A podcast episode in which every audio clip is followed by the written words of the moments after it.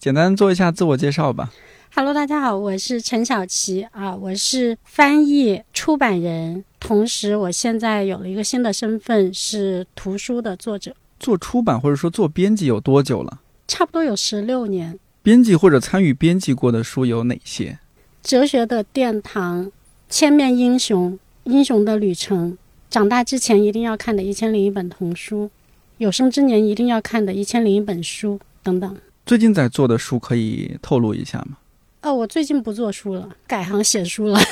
呃，有没有作为编辑的职业病？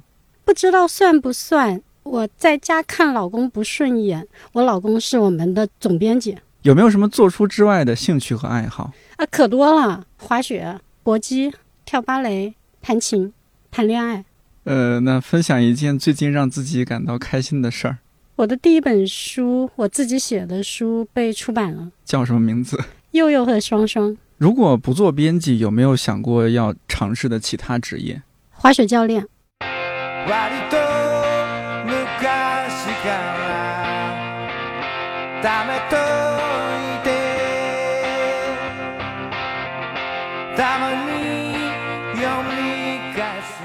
看理想电台，我是颠颠，在二零二二年的八月十一号向你问好。希望这档每周四更新的泛生活播客，能够成为你晾晒心情、找到共鸣和听见生活更多可能的小阳台。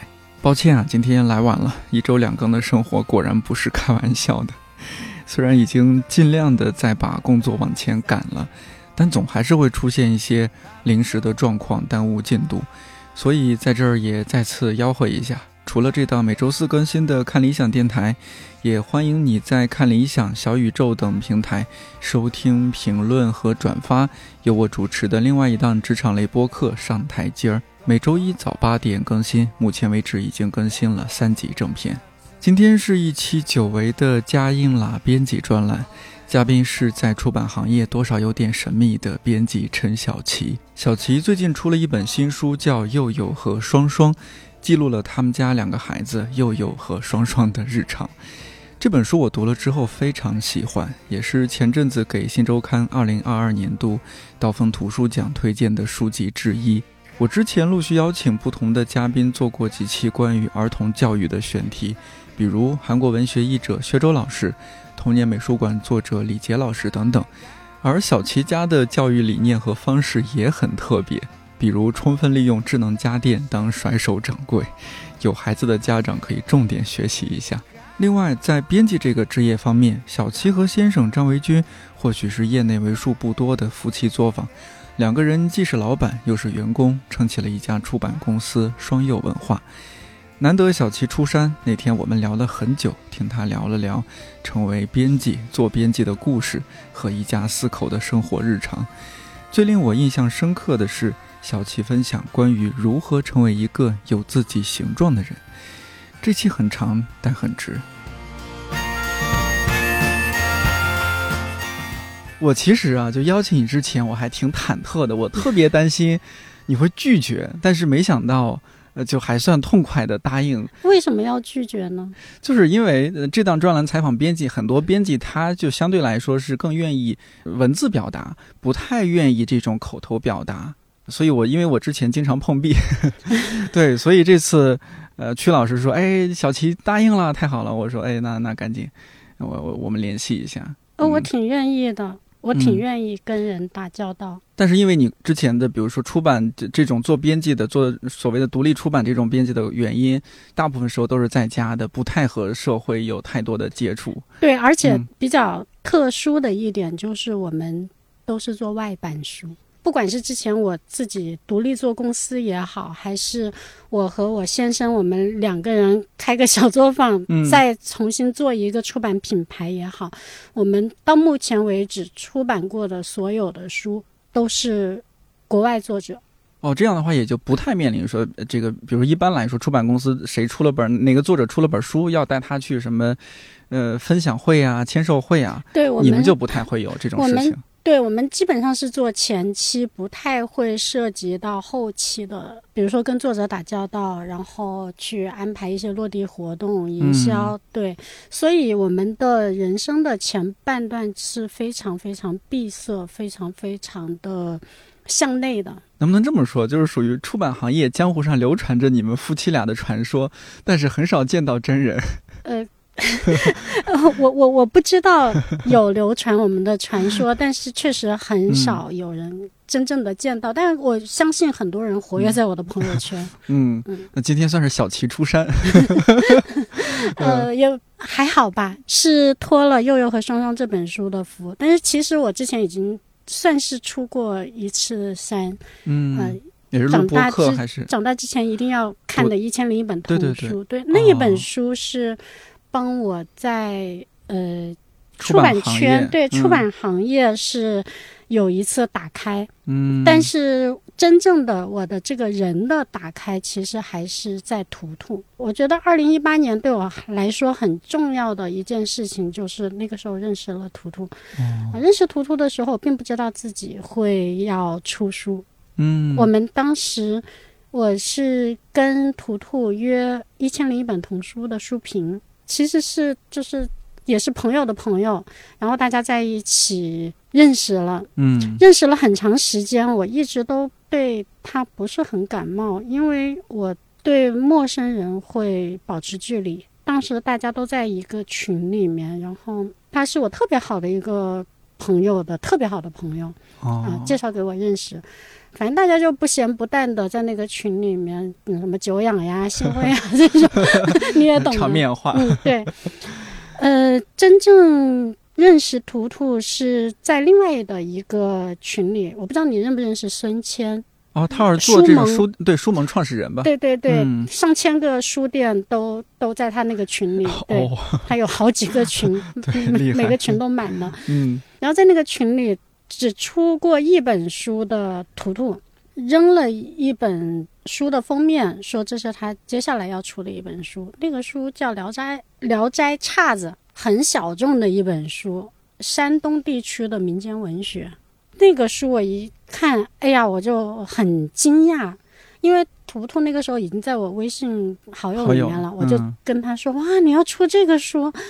哦，当时我就觉得这个人好好呀，为什么呢？嗯，这本书有什么特别吗？也没有什么特别，但是特别惊到我，就是说我没有想到会有一个人要出这样的一本乡土的民间的小众的嗯书，呃，而且这个书如果图图不出的话，我相信没有任何一个别的人出，那那这个书就没有嗯我也不觉得这个书能特别的好卖或者怎么样畅销，我也不觉得怎么样。但是我觉得这个东西它有出版价值，而且怎么说，做出版的人会有一个，它跟别的行业不一样。别的行业你卖东西是希望这个产品卖的越多越好，然后赚的钱越多越好，然后出版。一个好的出版人，他即使出过卖的特别特别好的书，他也不会满足于他已经出过的卖的特别特别好的书，他会不断的要出各种各样的新品种，然后这些新品种里面，他知道肯定是有卖的不怎么样的，但是我一定要把它出出来。出版它存在的意义，它跟别的商业行为不太一样的意义就在于。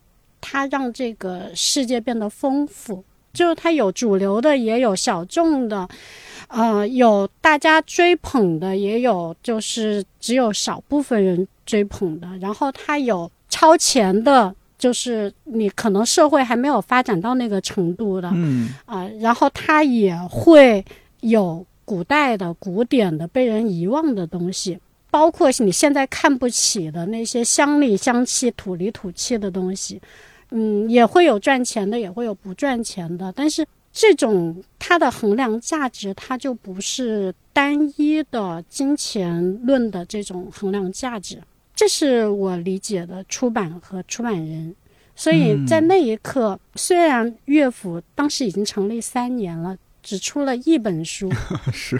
对他那本书还是我导师翻译的，哦，啊，叶芝的抒情诗，嗯对，对，然后我当天晚上我就在在那个呃微信好友里面，我说我说哈这个书你要出，他说是啊这个书我要出，然后就给我发来了他的就是接下来要出版的它的选题表，一个哦 Excel 表。嗯，嗯，你想出版同行之间，这其实是叫什么呀？有点忌讳的，其实是。呃，对对对，嗯完完全不设防，而且完嗯全毫无机心、毫无保留的信任。哦然后我一看，它后面四五十个品种是这样的，就是出版同行之间的那种惺惺相惜，基本上都是发生在选题上。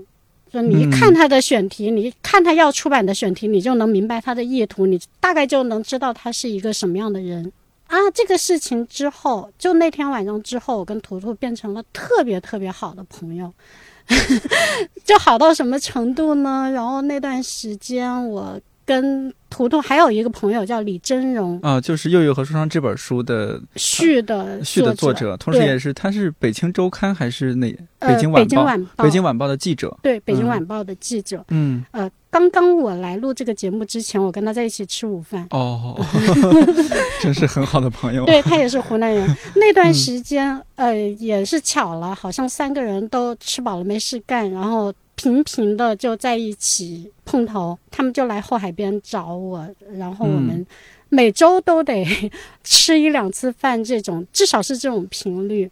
你你想，其实大家生活在北京的人都会知道，北京这个城市太大好像了。对太大了，嗯就见见一次是很不很不容易的，对，就有点像那个跨省聚会那种那种当时你你们住的也不是说有多近，对，也不是很近，然后交通也不是很方便。你知道嗯后海那种地方，它公共交通不发达，嗯，对，但那段时间我们就老在一块儿吃饭，老在一块儿聊天儿，聊的也不是书上的事情，聊的就是那些七七八八的。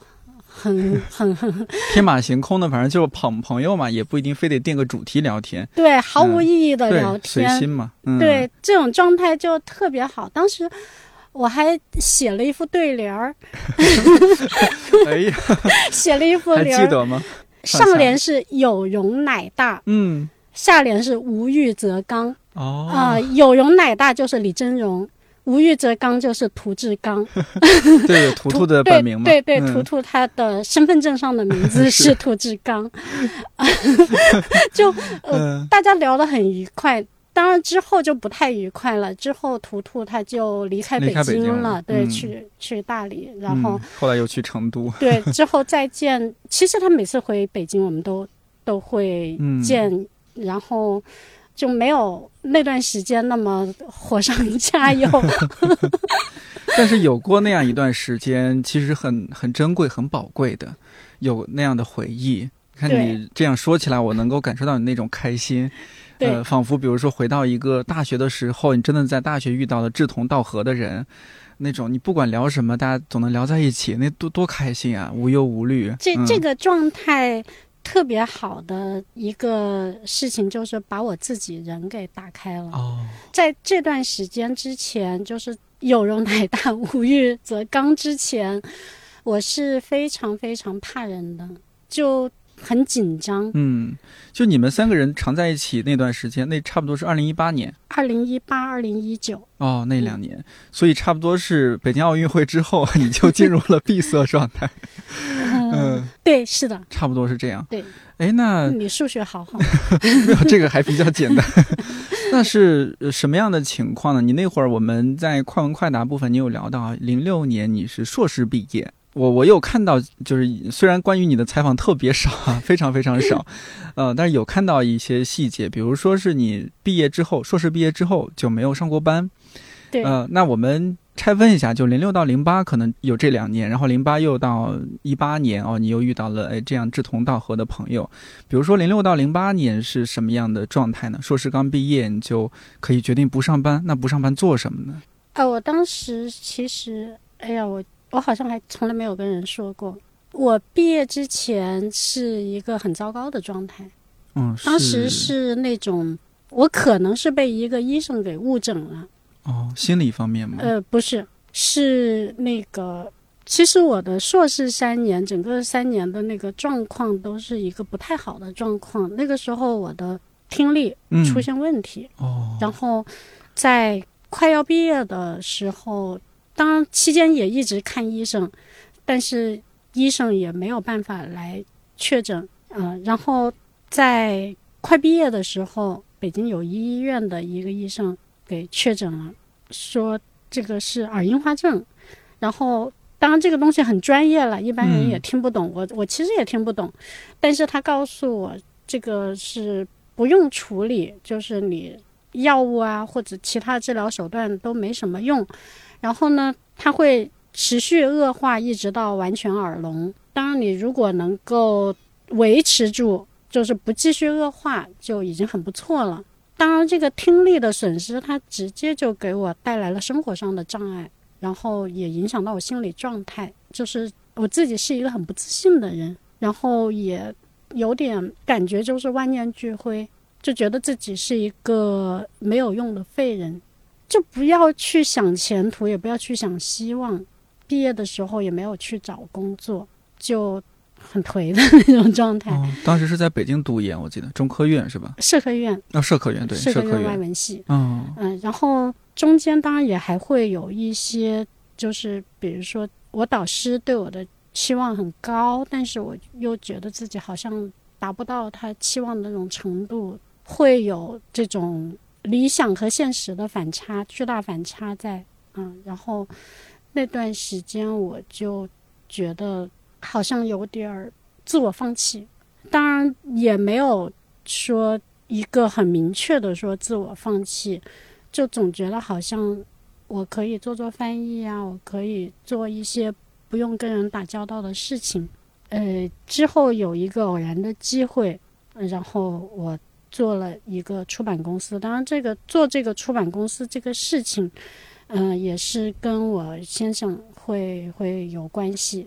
因为你想，一个刚毕业的学生什么都不会，什么都不懂，嗯，对啊。然后自己也不知道自己会什么，自己也不知道自己擅长什么。学的专业是英语吗？英语，英语诗歌，哦，英语诗歌。你本科就是呃只是学英语，然后研究生到了英语诗歌是吧？对，是的。哦，本科也是在北京读吗？本科北京印刷学院，哦哦，就是哦，本科就是刷大的 我们叫刷院。刷院哦。对，我听说这个，因为公司我们看理想也有就是刷院的，听到他们说过一些词。对对外我们说是北印，嗯哦，北印，对对对，北印刷大，反正听过好几个词来描绘这个学校。嗯那个本科的专业其实是虽然是英语，但是也是呃版权贸易方向的英语。哦嗯哦，果然还是专业方向的英语。对，嗯所以我们毕业之后，很多同学都在这个行业里都做嗯出版。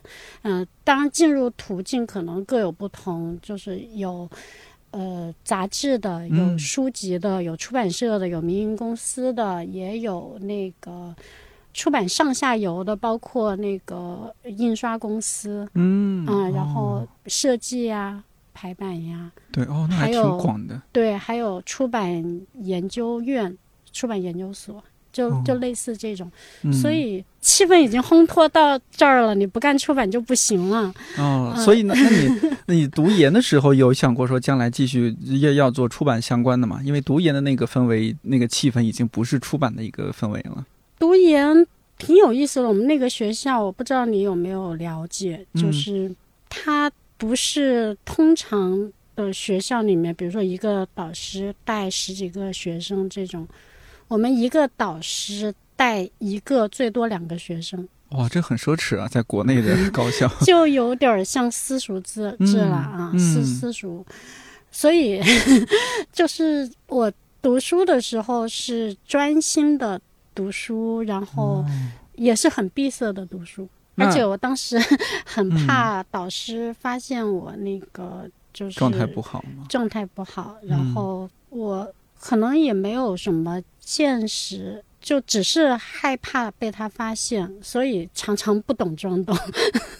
嗯，就陈小七，你懂了吗？我 明白，没问题。因为我们上课上课很 就聊天的感觉吧。因为我们学外语，嗯老师全英文授课，嗯然后讲的内容是很专业的，很多那种比较枯燥的学习材料和术语，基本上就是一节课不太听得到中文，所以本身这个内容的难度来说，不懂的地方就很多。嗯，然后如果听力下降，然后很多东西抓不住的话，哦是人人是很恐慌的。嗯，对，然后也很很害怕，就是因为我当时也太小了，也不太懂事，就不知道，比如说老师发现你在这儿滥竽充数，会让你休学或者干嘛的，嗯，这种我对未来有很强烈的不确定性。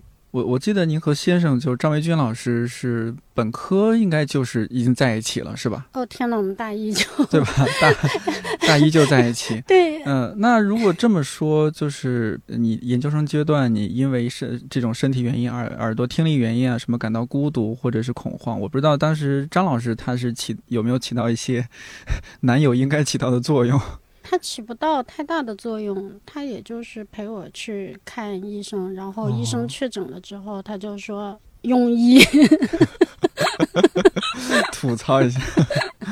嗯，所以更多的一些内心的一些苦痛的地方，还是得自己去承受。你去想接下来该怎么办。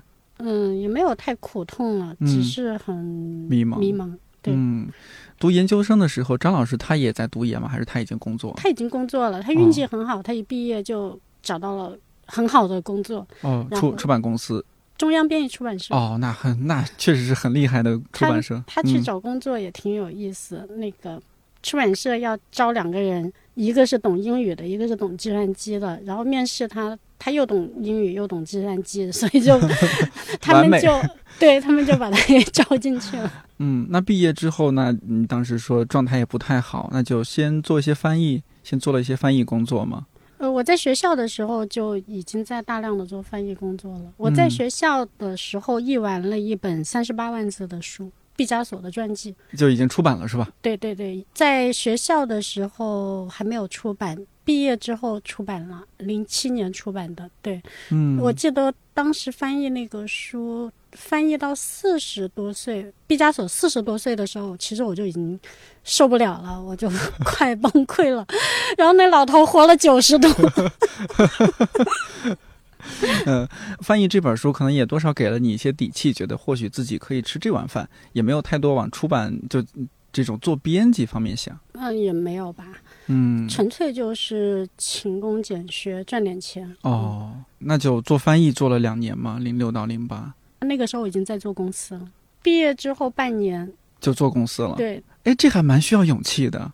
你没吃过猪肉，但是你见过猪跑。当时我男朋友在出版社，然后我看见他在做书，嗯、我大概就觉得自己会做书，或者是可能会做书，然后就试试呗。开了一家出版公司。对，当然这个后来就关了是吧？做了八年，关了。哦我做的那个公司当时只跟一家出版社合作啊，不是编译啊，是嗯，京城出版社。那当时那家嗯出版公司有一个自己的品牌吗？没有，我们当时也是完全做幕后。我们其实我们当时的那个合作的方式，更像是出版社的一个编室。当时有就是你你这个公司有几个人？是就你一个人吗？我们最多的时候八个人，哦，那还蛮多的。就你是老板。嗯对。然后你您先生他就是张老师，他还是继续在中央编译做他的事情吗？还是后对来对他做他的，我做我的。然后哦呃，我们中间试图公对公的合合嗯合作过两本书，但是合作好像也不太顺利。那那八年就是零六，差不多是零六年到八年的话，一四年做了八年的出版公司。对，是的。呃，那八年对你来说是怎么样一个过程？有没有比如说也让嗯依然是一个闭塞的过程吗？还是？依然很闭塞。但你是公司老板呀，是这样的，就是、嗯其实说是老板，倒不嗯如说是一个尝试者。我觉得我不是一个很适合开公司的人。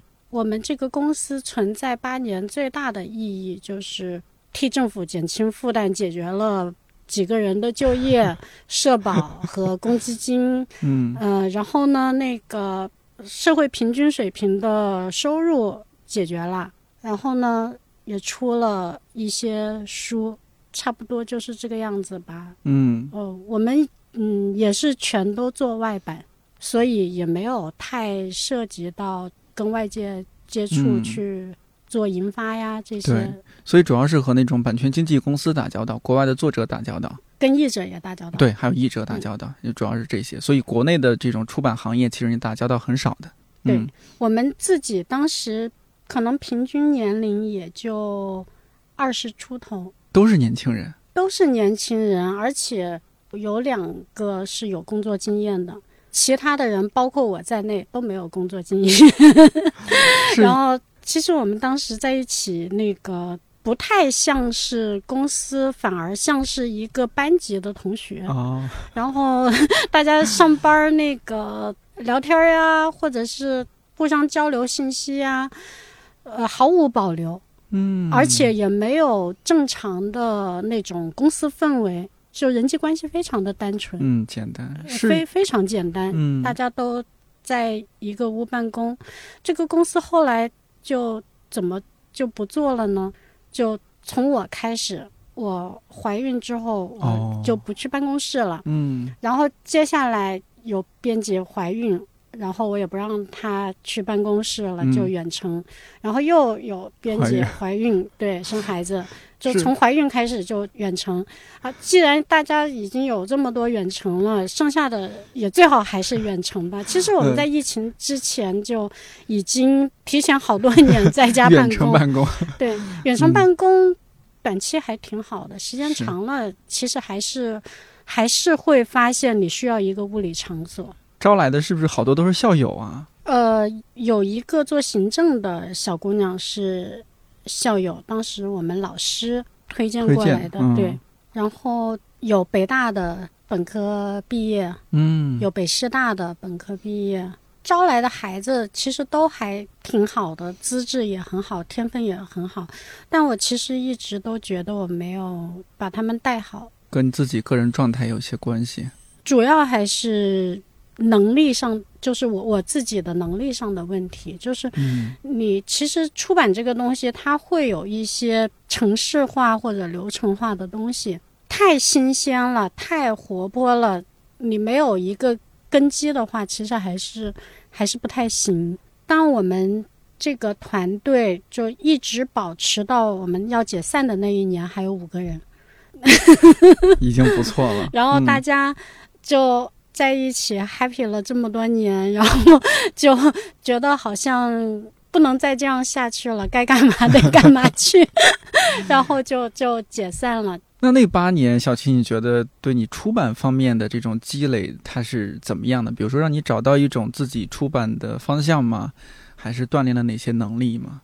那八年，我觉得与其说是经验，不如说是教训。不过我也很庆幸，很庆幸在我很年轻的时候去尝试一些很重要的事情。当时签了六十多个品种，国外的，嗯，当然那是无知无畏。就是如果我 对，如果知道这个东西会这么沉重的话，我可能不会一下子这样来背，或者是我会分阶段的来背这个事情。当时签下来很多，然后有一些是很很辛苦、很累的，比如说像那个威尔杜兰特，我刚才说那个哲学的殿堂，嗯那一本就六十多万字，你要翻译，要组织翻译，这个东西很很可怕。然后照片中的世界史那个书，天呐，你是知道《一千零一本童书》的对吧？嗯它大概对它大概是三个《一千零一本童书》那样的规模。好可怕呀！对，我们 要组织一嗯帮译者来合译一本书，嗯就这种东西嗯很考验啊。那时候你那么年轻，这很考验人的。对对，而且我们当时那个坎贝尔《千面英雄英雄旅程》也是我签的，然后还有一些心理学的一些经典著作，等于当嗯时跨各个门类，嗯然后那些选题偏学术，大概就是别人不太抢的那些品种，然后把它签下来。但是比较好的是，我们在这个公司结束之前，除了一本书，其他的都出版了。哇，那这很了不起啊！对，对我们的付出来说，我觉得就是我们自己该做的这一部分已经做到了，但是这个付出有没有意义、有没有价值，那是另外一回事。就是我我说的这个意义和价值，不在于我们的收入多少，嗯而在于这些书有没有被人看见。当时也不像现在，就各种书的营销啊，这个手段非常的多样。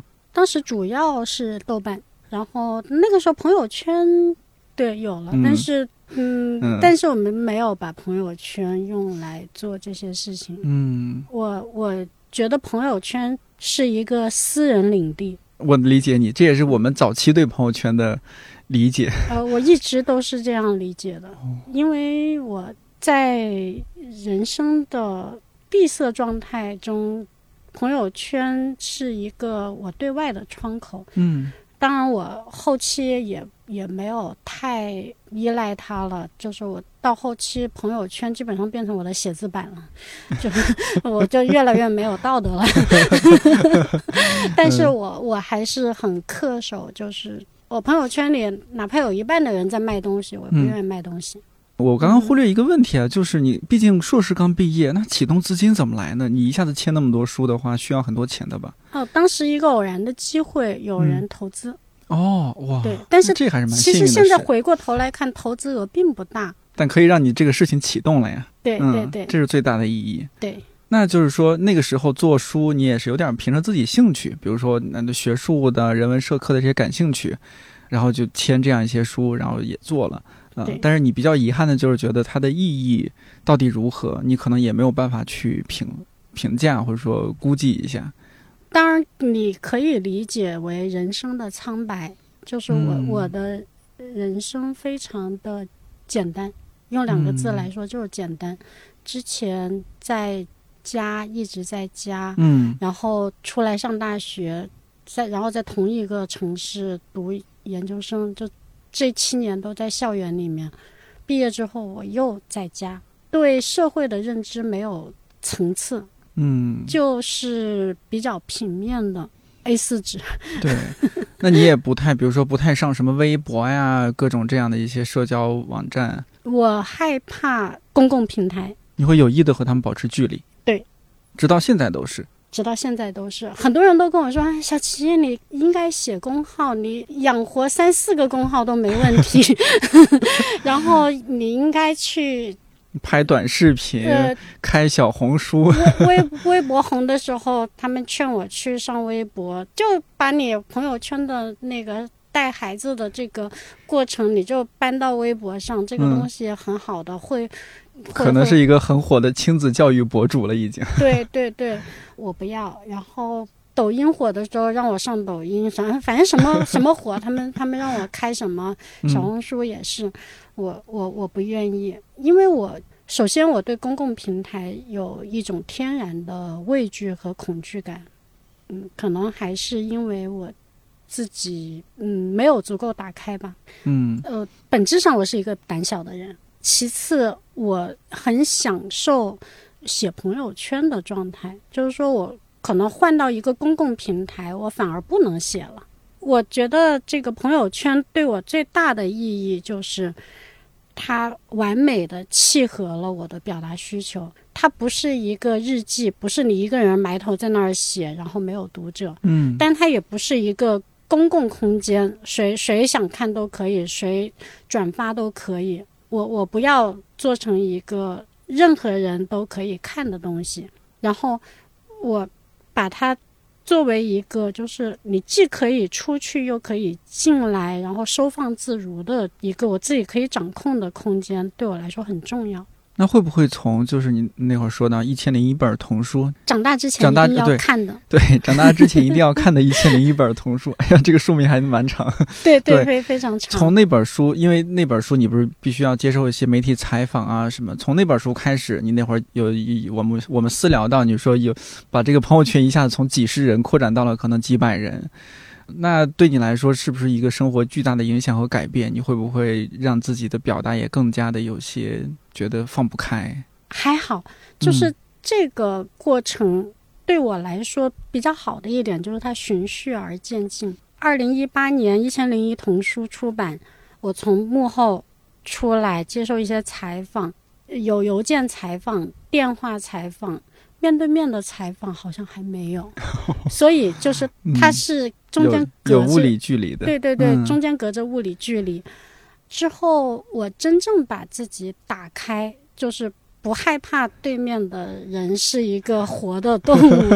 这这这个状态是在什么时候？你刚刚说到就是认识图图，认识图图？嗯，一八年，呃，那个时候我觉得我开始有一些叫什么呀，很不让我害怕的朋友。嗯，我觉得朋友也很呵护你，他们会很呵护你，对他们很善良。我的朋友很好。再之后就是我上搏击课，长期的上搏击哦课，然后搏击它给我带来很大的变化，就是它不光是给我进行了物理的赋予，嗯，就是身体训练，对身体让你对身体有所了解，嗯然后让你变得更有力量。它还是一个心理的改变，它嗯让我在心里就是找到了一个力量支撑。这个哎东西让我一下子就胆子变大了很多。嗯，就从一个胆小的人变成一个胆大的人啊！滑雪也是，滑雪就是我我的滑雪水平越来越高，然后让我就当你从那个雪道上那么高的地方下来，冲冲下来，对对对嗯，冲下来你又能控制速度，然后嗯。你又能就是嗯。轨迹你自己说了算，人生的这个控制感，嗯，你也随之而增加了。对对对，嗯。就你你对你自己的认知产生了一些变化。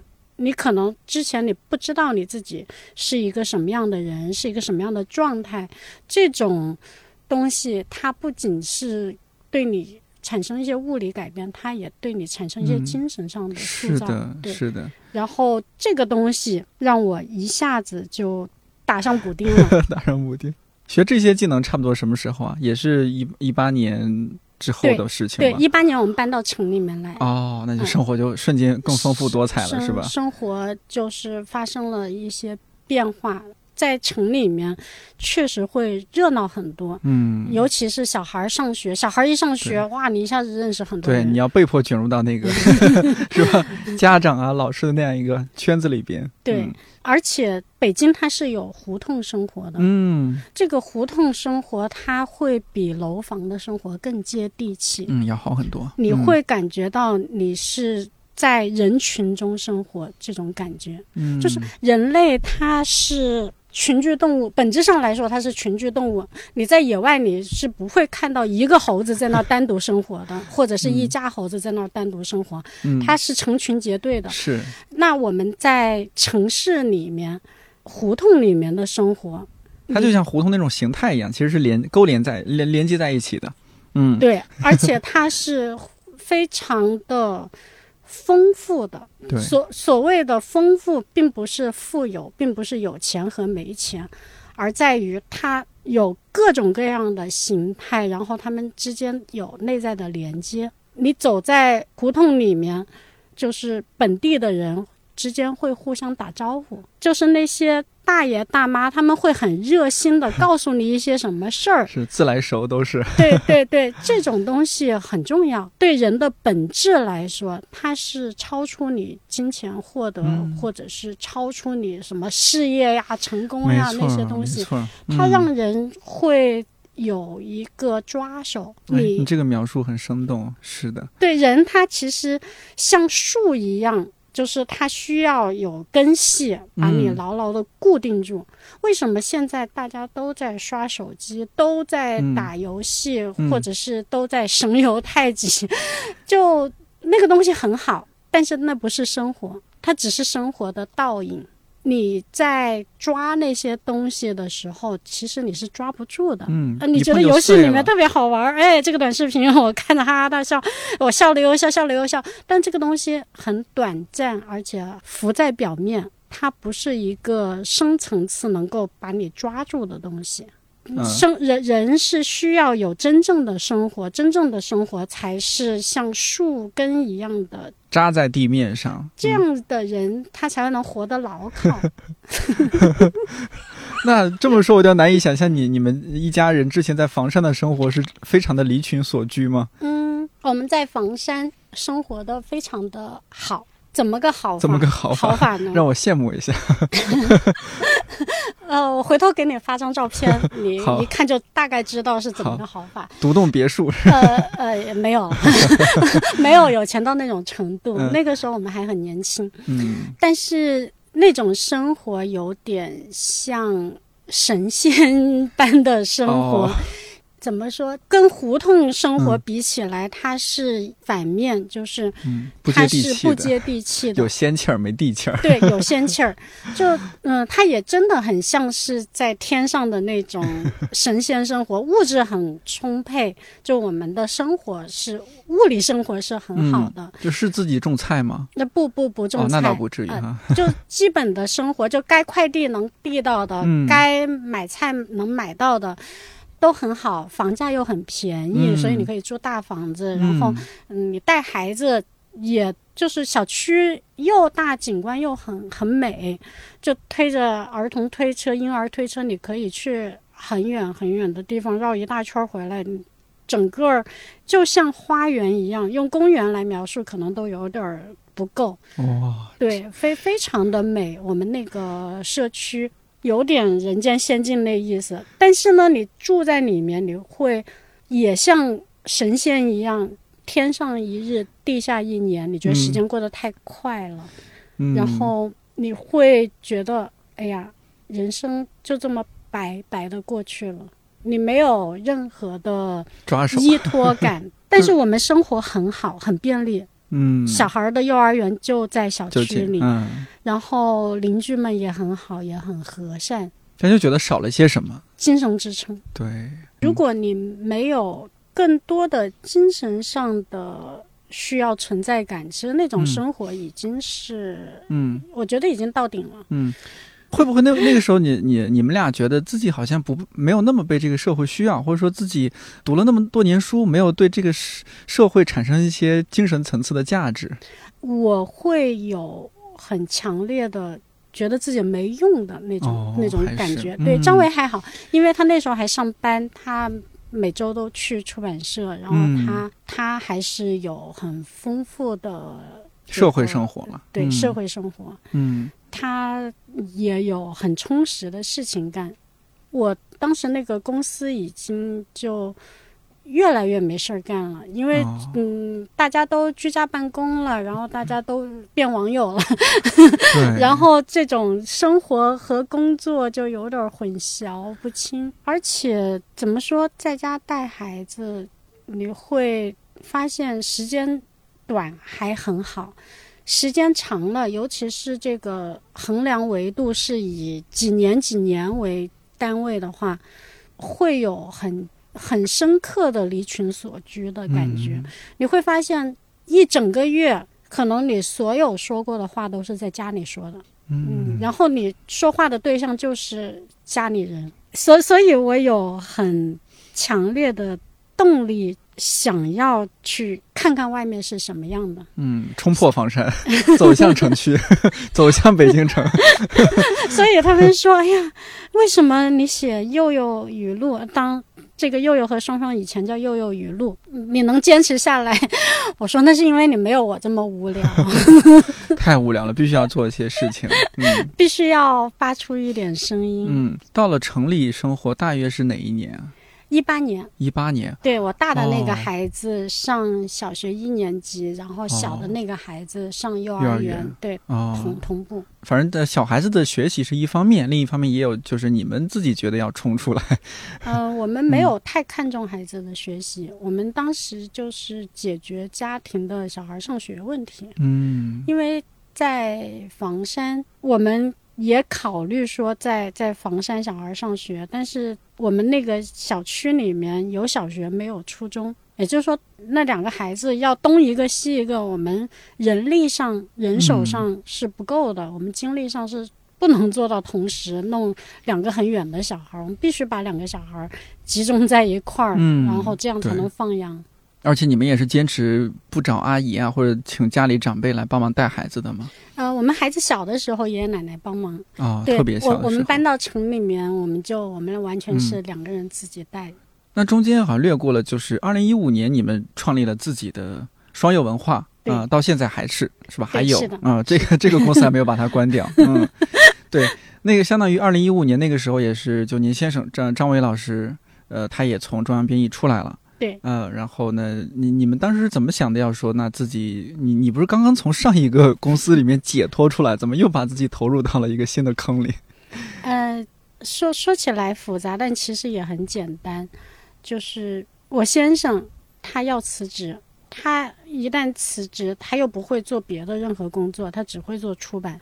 他想自己做，他就自己做一个公司。然后他做公司，然后我的入伙是必然，因为我们既然就是你也做书，我也做书，我们为什么不在一个盘子里面做？那双柚这个名字是怎么定下来的呢？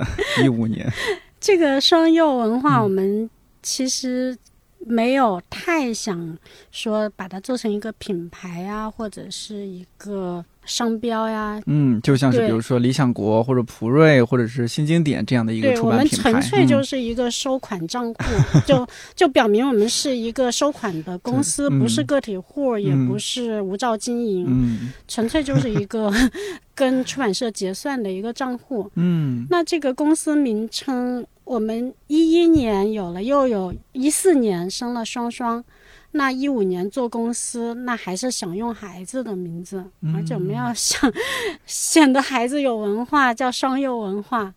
但是呢，注册下来一看，双幼文化有限 有限公司，然后就觉得好像挖了一个坑儿。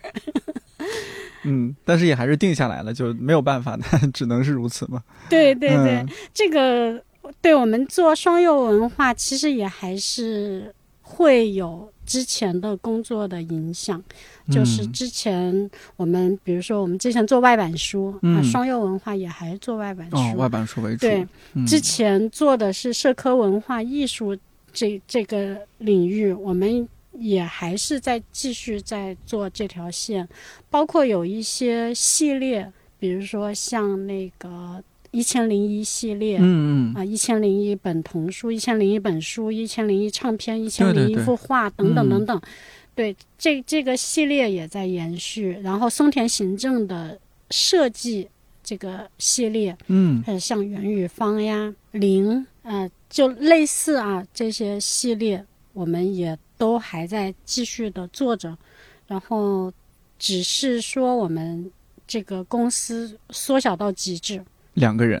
对，不再招 其他员工了。呃，我们有之前我解散的那个公司的同事，他们有没有找到新工作的？我们的社保呀，嗯，然后 这挂靠在你们这儿。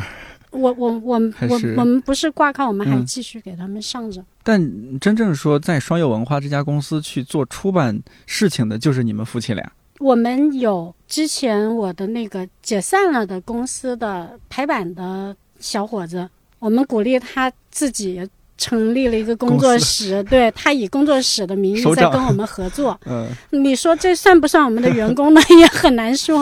呃，对对对。就我们让让他就是还继续跟我们合作，但是有别的出版社的业务呀什么的，对嗯，他他也可以接。对他也可以接。那这样的话，就大家就是更嗯好的一个关系。对，灵活创业，灵活就业。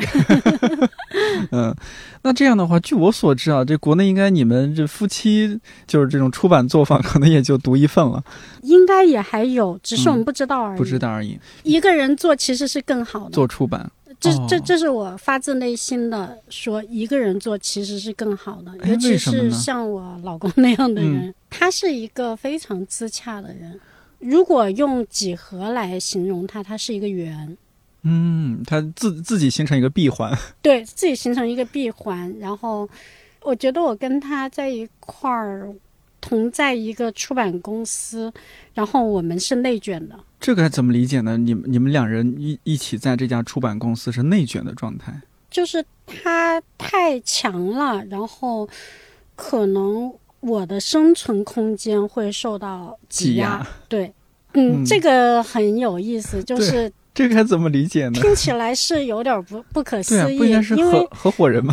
因为就是我先生他在圈儿里面公认的就是对老婆很好呀，嗯然后那个甚至还有点怕老婆呀，对，但是在出版上面他是寸步不让，可能出版的这个特质、出版的天性就注定了一山不容二虎。你看那些成熟的出版品牌，基本上一个品牌它只能有一个灵魂。嗯，对，一个主理人，对，有有两个必然打架，哪怕是夫妻这种关系，他也不能够把这个、嗯很好的处理好这种关系，嗯、尤其在工作上，不夫妻关系是能处理好的。我说有工作上有有有有一个人，有一个人在选题上退让就可以了。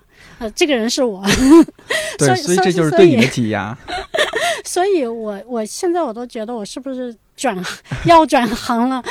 图图他愿意出这个佑佑和双双，我都觉得是好像是一个契机，你知道吗？好像给我找了一个新的工作。就是当作者不当编辑了。对我我觉得，哎呀，终于可以那个在那个挤压之下喘口气儿了。对，这或许是一个契机，或者你自己可以，你可以自己再做一个新的出版品牌呀。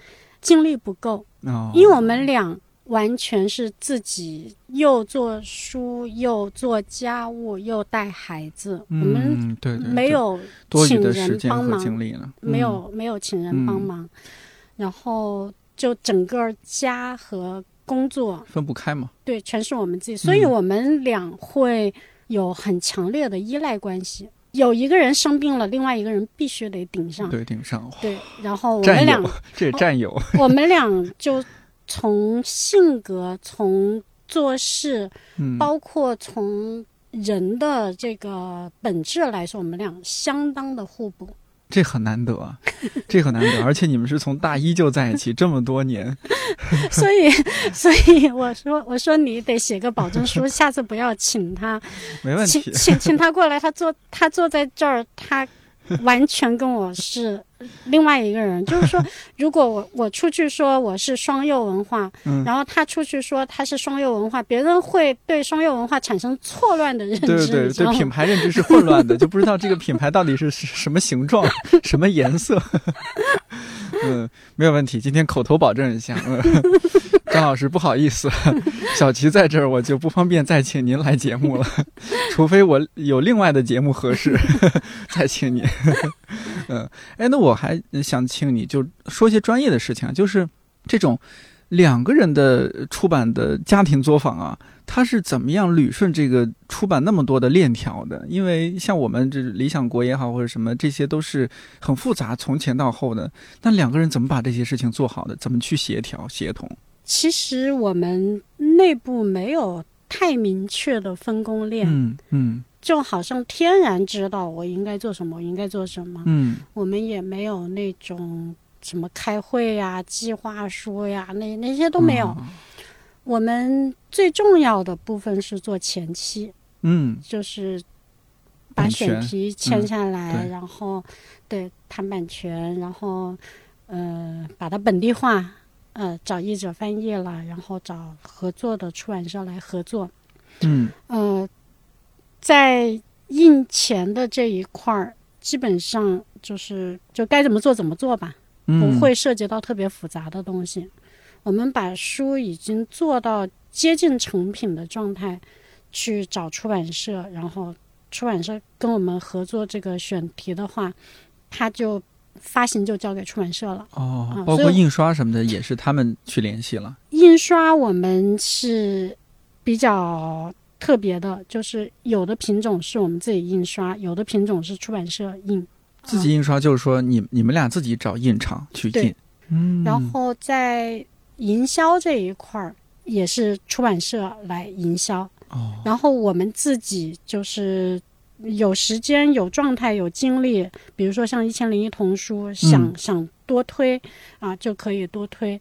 然后，嗯，有一些品种可能我们自己没有资源、没有渠道啊，那那些也都是出版社来来做。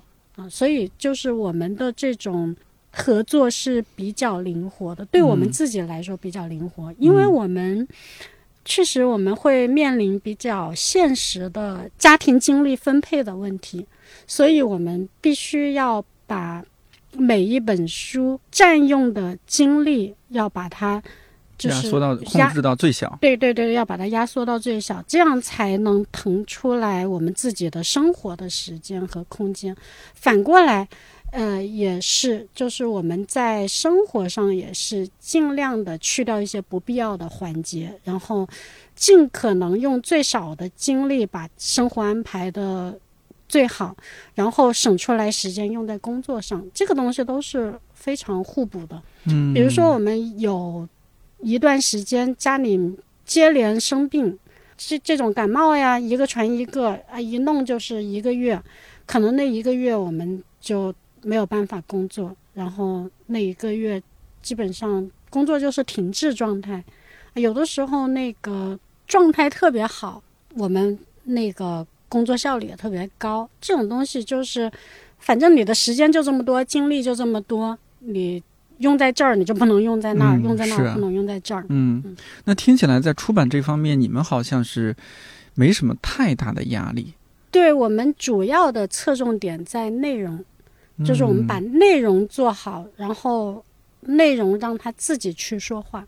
这个我觉得应该是最本质、最核心的东西，而且我们自己也很明确一点，就是我们不做自己不擅长的事。当然，如果我们想要自己发行或者想要自己营销，我们也可以去做。但是我们毕竟没有专业的发行、专业的营销做得那么好，那你在这个事情上付出的精力就不值得。那你们能够那么痛快利落的把这些事情放手吗？就心里面有这种，总觉得哎呀，还是惦记我做好的这本书，他他们营销的怎么样了？他们宣传的怎么样了？会操心这些吗？嗯，会关心，但是不会操心。对，不不嗯不会没到操心的那种地步。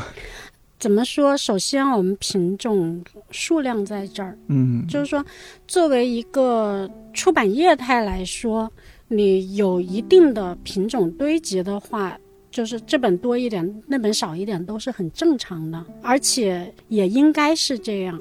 这种东西，它会有一个自然呈现，就是就是一本书，它不一定会按照你想的那样。啊，我觉得这个是畅销书，它能够卖多少多少，它它怎么样，我就多对它关照。然后这本书啊，它是一个小众的读者，那我是不是就省点劲儿？或者是因为它小众，我担心它卖不好，我就多使劲儿。我觉得这种东西它会有一个自然态在里面，就是说你人力干预不了的部分在里面，或者是说你没必要去干预的部分在里面。这种东西，当你稳定的、持续的来经营你的内容，就好像图图 把他的那个 Excel 表发给我，嗯一看，大概大家就会知道你是什么样的人，嗯，你的出版精神是什么，你想要表达什么。这个东西内容说话比你自己说话要更管用。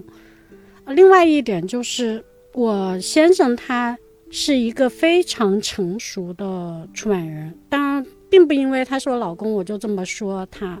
他确实是那种怎么说，他对他的品种是非常心里有数的。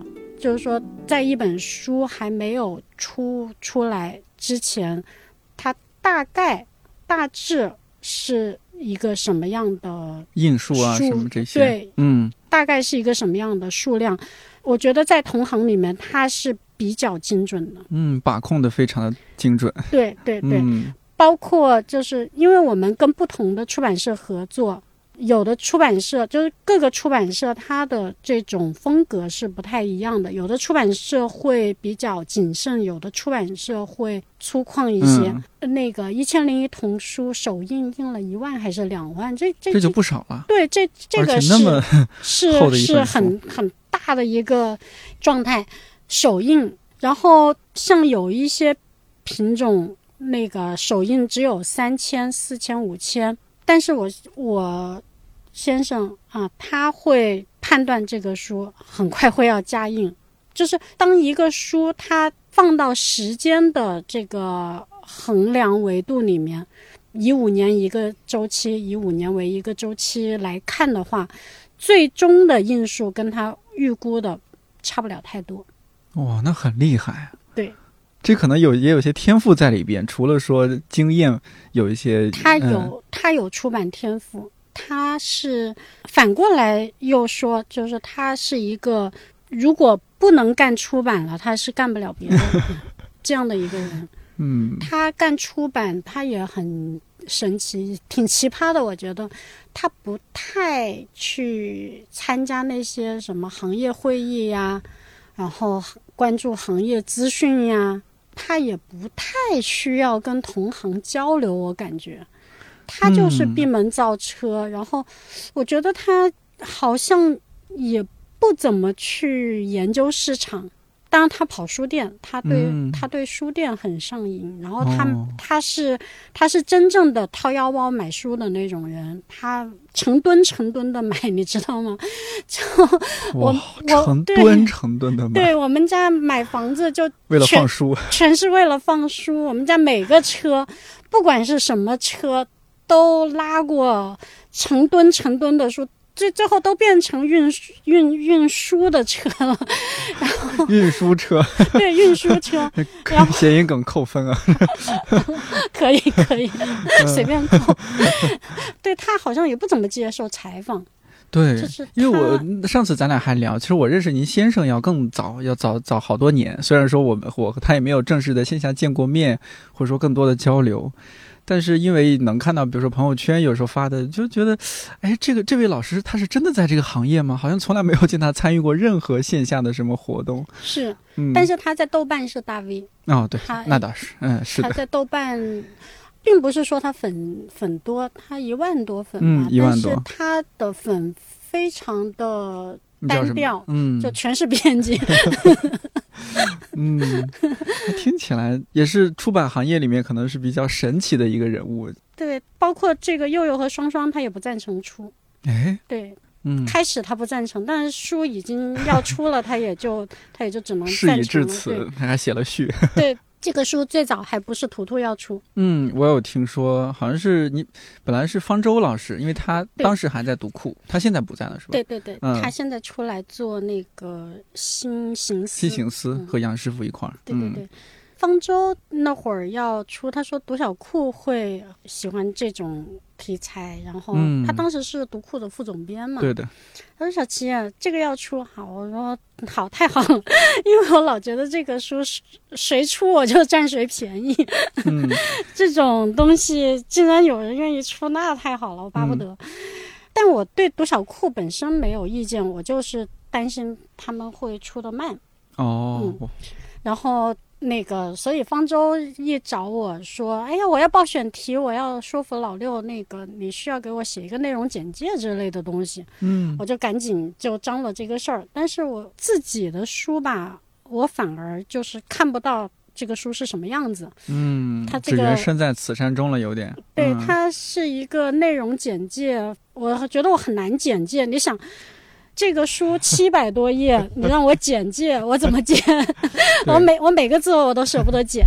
而且里边大部分都是你相当于是发在朋友圈的内容嘛，记录记录又有所有的都是发在朋友圈的内，容。所有的都是。对，而且嗯那个、这只是一部分。我我突发奇想，就是这个微信的。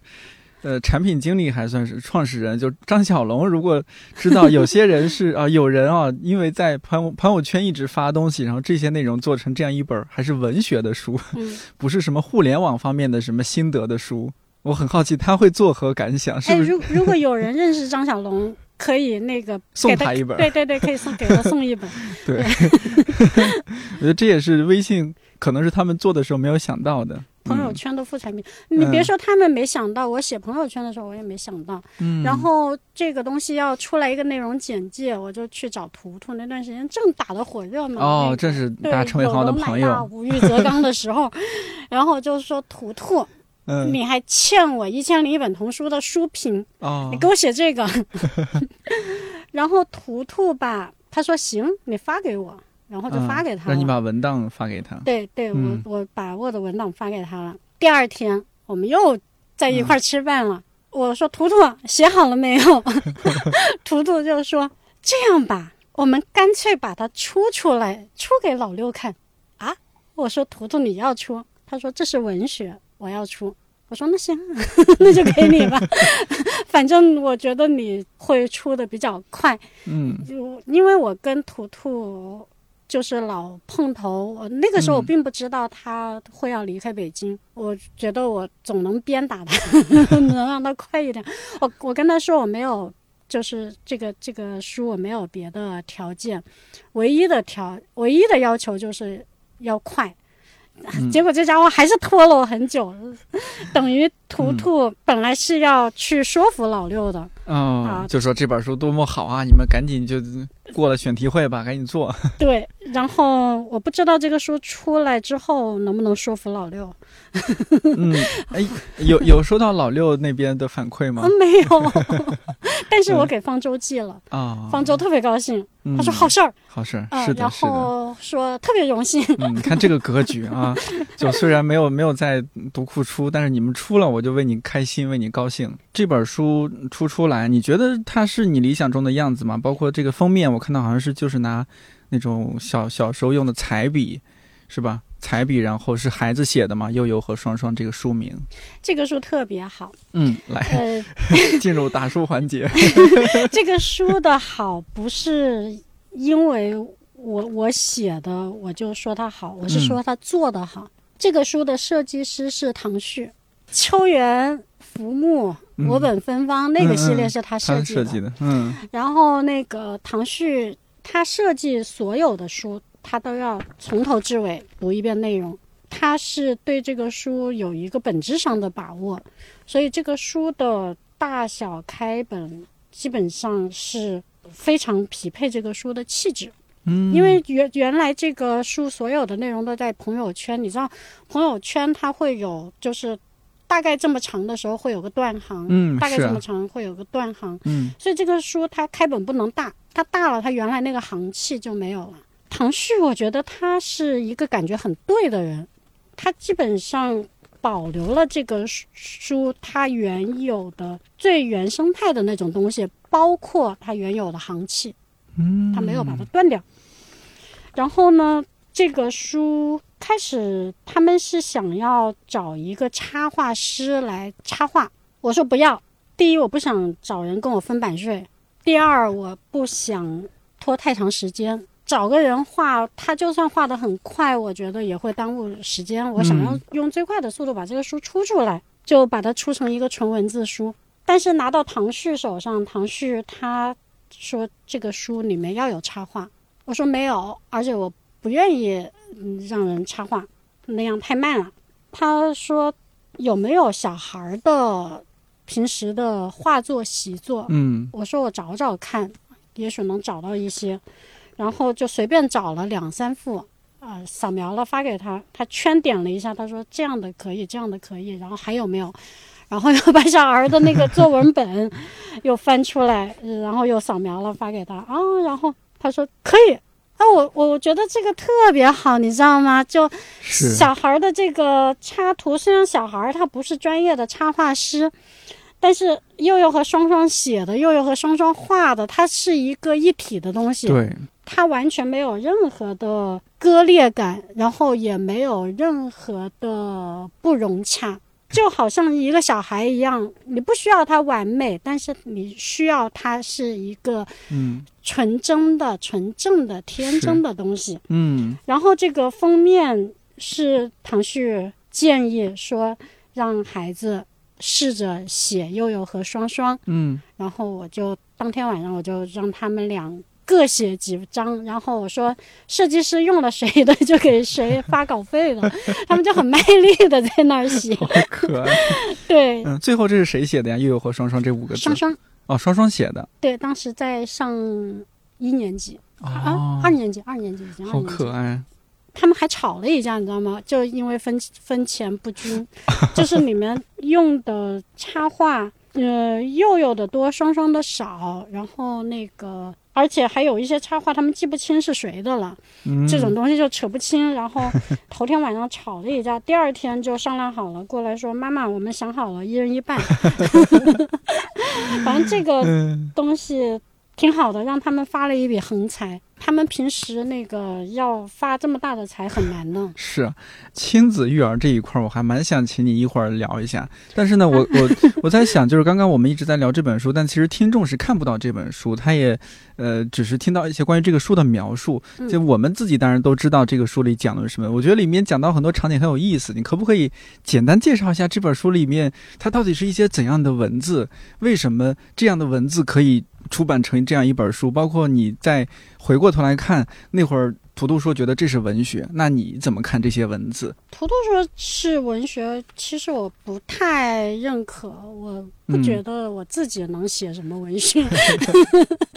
我觉得这个东西，首先它是一个流水账，就是朋友圈里面大家都会有遇到那种妈妈晒孩子，对吧？嗯啊，这个小孩儿今天干了什么？他说了什么？啊，有一些东西让我很感动，但是我把那个很感动去掉了。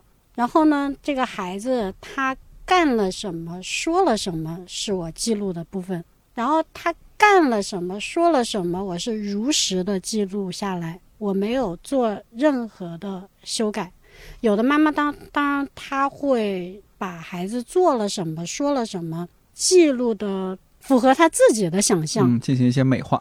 对，嗯，有些是美化，有些是他的本身表达可能是会有一些偏差。对、嗯对对。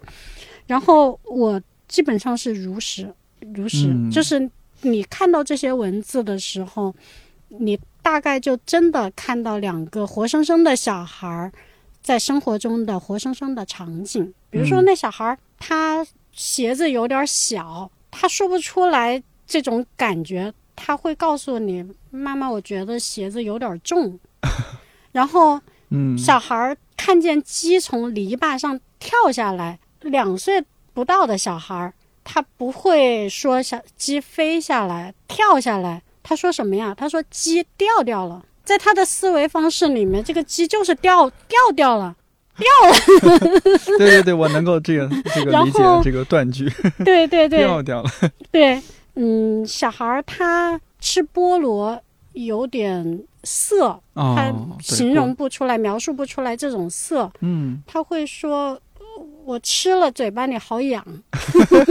很有意思。”对然后还有就是在小区里面看到一个小孩儿，他骑自行车从前面穿过去，那个小孩儿很胖，我，那个佑佑他不会说胖，嗯，他说：“妈妈，那个小孩好大呀。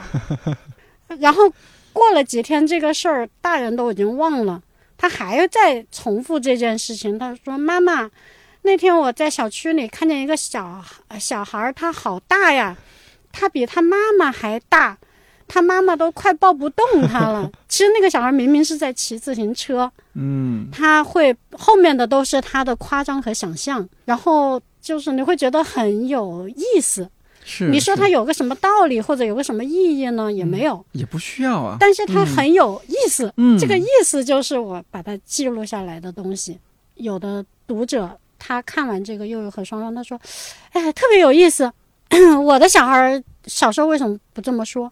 我心里面想，之所以很多小孩儿没有这么说，有可能就是在语言的早期阶段被纠正了。嗯，就是说，当他第一次说这个小孩好大呀，你要是告诉他，哎呀，他 这是胖，这不是大，他下次他就不说了，他下次他就说这个小孩很胖，他对这个东西掌握了，觉得理所当然了，他就不会当做一个新鲜事儿来说。我们家大的那个孩子佑佑，嗯佑佑他上一年级的时候，每天经过后海，穿过半个后海去上学。那后海边上，你知道吗？各种闲杂人等都有，什么样的人都有，有光着膀子 嗯在那儿弹软的、嗯，弹中软的男的，还有那个就穿个泳裤在那儿游泳游泳的，大冬天的在那在那儿游，嗯，然后还有还有那个跑步的 和尚，嗯，还有那嗯喊嗓子的，嗯，还有那钓鱼的，钓鱼的是每天都有。我又有看见那些钓鱼的，就说他们在钩鱼，我从来不纠正他那个钩鱼，他一直说了有一年多的钩鱼。到了二年级的时候，有天路上碰到一个同学，两个小孩一起走，他说：“啊，这些人在钩鱼。”那个小朋友就纠正他，他说：“这是钓鱼，不是钩鱼，以后再也没有钩鱼了。”我当时我听到他被纠正的那一刻，我眼前一黑，呃，也没有眼前一黑，因为这个是自然而然嗯，的，是，就是嗯小孩他到了这个阶段，他慢慢他就有认识，他嗯就会有成长，嗯，他就会有所获得，他就会自动的往着对的那个上面去走。但是我当时我听到他钩鱼被纠正的那一刻，我第一个直觉反应就是。啊！从此世上再也没有钩鱼了，嗯。这还是很遗憾的。对于绝大多数家长来说，比如说小孩说小孩形嗯形容另外一个人说他好大呀，是吧？形容说他们在勾鱼，那家长第一反应不应该就是说哦，孩子那个不叫好大，那个叫好重，叫好胖 啊，这个这个不叫勾鱼，这个叫钓鱼。家长第一反应不应该是这样吗？或者说，对，那你你们为什么就第一反应不是说去纠正呢？可能因为我们不是家长，对你，你们会怎么怎么理解这个事儿？是就是觉得说，反正我们不这样说，迟早他会知道的。他确实迟早会知道。对，那作为家长，没有说想让他更早一点知道，嗯 为什么需要他早一点知道？就是如果恰好有那样一个场合，你可以告诉他，哦，又有，这不叫钩鱼，这叫钓鱼。是这样的，嗯就是小孩儿的无知，他跟大人的无知是不同的。大人他无知，我们叫他文盲，对吧？嗯，这是个骂人的话，贬义词。嗯贬义词。哎，嗯一个小孩儿，他无知，他是理所应当的。然后呢，在现代社会，其实是跟古代社会已经很不一样了，跟以前很不一样了。你想想，现代社会，就我们现在生活的这个环境里，啊还有文盲吗？没有啊。很少吧？嗯，极少了。就我们日常嗯，好像没有见过接了。接触的嗯，没有见过了。一个人他真正当文盲的阶段，大概其实也就是在学龄前。这个时间在人生的维度来说，也就六年吧，对吧？嗯最多不超过六年，很短的一个阶段。这个文盲阶段在童年期，它绝对不是一个贬义词。它意味着什么呢？意味着一个人他只能靠自己的感官、自己的直觉去判断和认知这个世界。那这个感官和直觉的认知，它能够给孩子就是形成一个很丰富的内心，因为这个都是他不是间接得来的，是他直接得来的。他直接得来的这种分寸也好，就是长短也好，度量也好，这是形成他的敏锐的、敏感的很重要的一部分。也就是说我，我看这个人是好人还是坏人，我对这个东西喜欢还是不喜欢，全都是从细节来。这些细节不是别人告诉你的，不是别人教给你的，是我自己去弄明白的。这个弄明白的过程吧，可能比别人要长，但是它对我来说很有用。就包括像之前我看他们讨论那个低幼教育，中国和法国他们的那个低幼教育有什么不同？同样是小孩学数数，中国小孩很快就从一数到一百，然后还背九九九，圆圆周率。对对对，九九乘法表嗯背圆周率，这个东西你真的要给孩子去教的话，他很快他就能学会，而且小孩的机械记忆比你想象中要好得多。就说你自己都背不了圆周率，小孩可以背很长很长一串。那法国的小孩，他们学数学，他们就老老实实的花很长时间去认识一到十，但是呢，他花很长时间的这个认知，不是机械的让你从一数到十，从十数到一，来回几趟，来回多少趟，它不是这这样的一个反复过程，它是让你去理解一为什么是一，二为什么是二，三为什么是三。你作为一个成年人，凭空你坐在这儿，我问你，一为什么是一，二为什么是二，三为什么是三，你能给我说出个道道吗？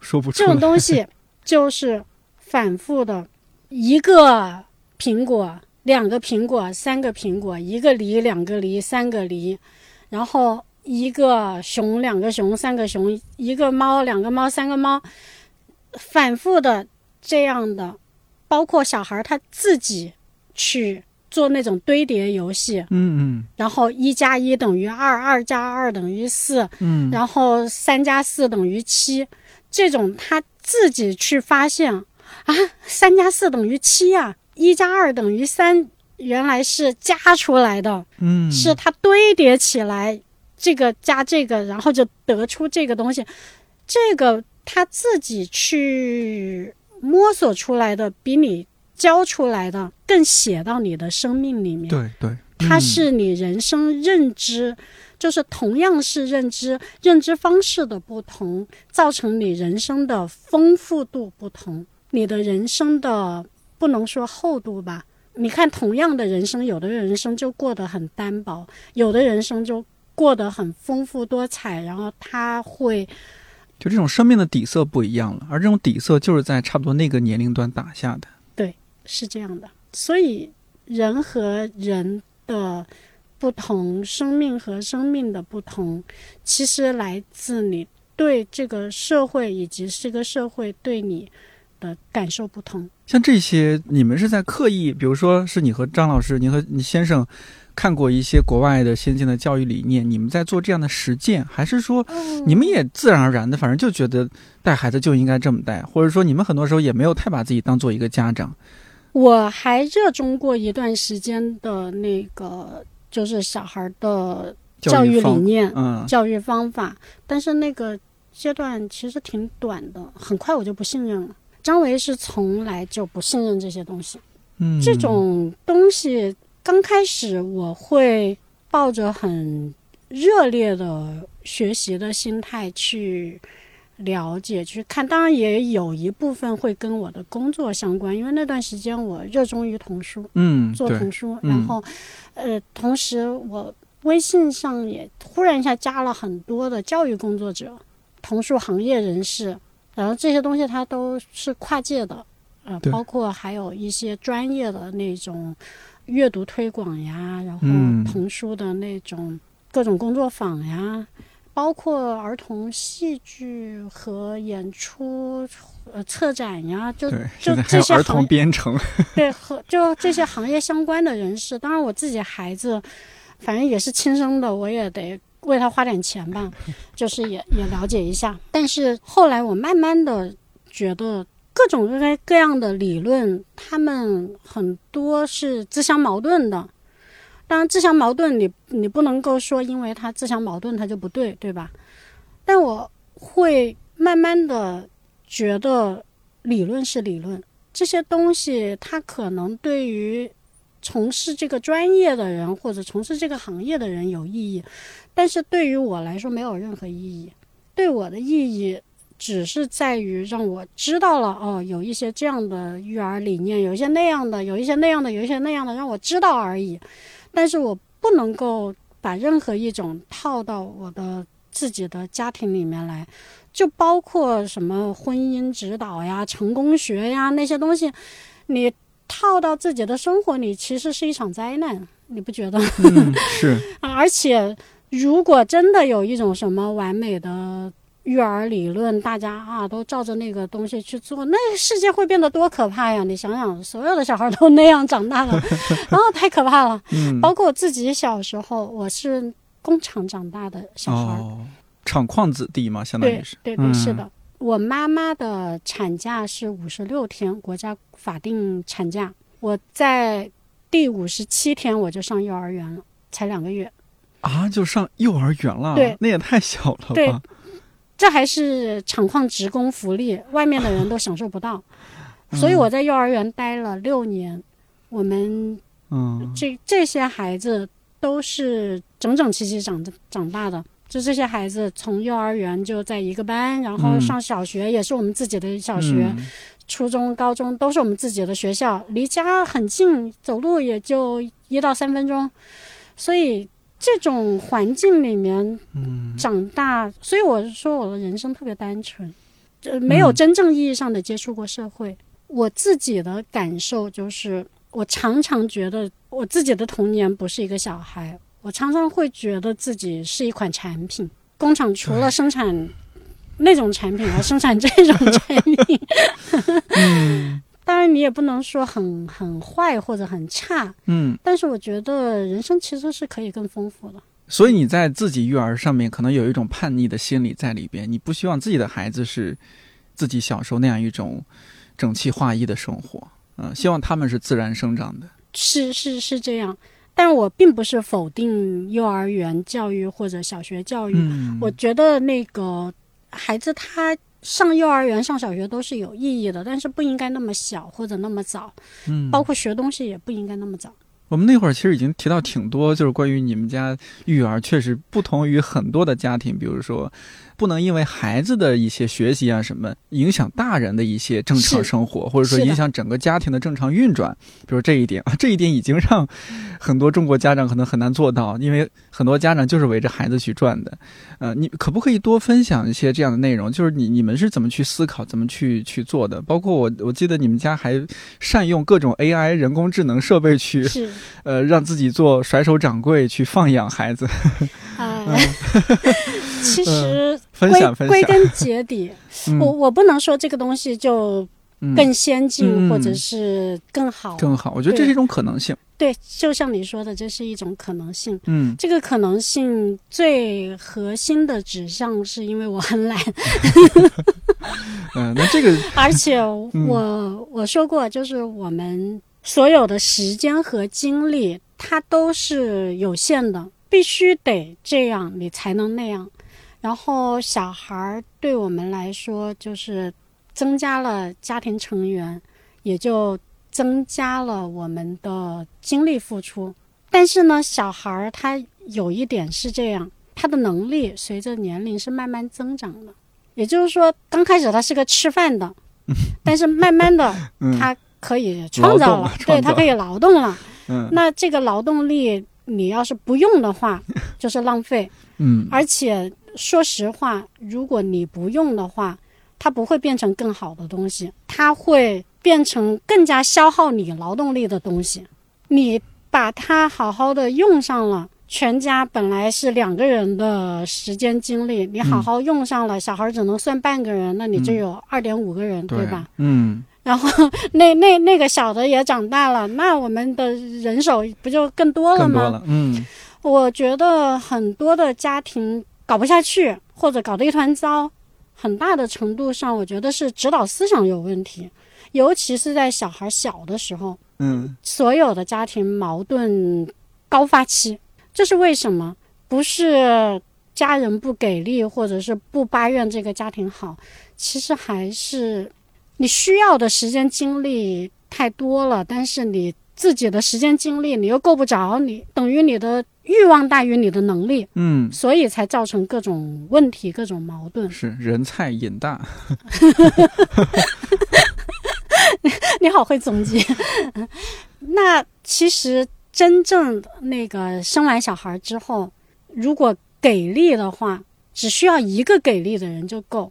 那为什么好多家庭来了一堆人，然后还累得要死？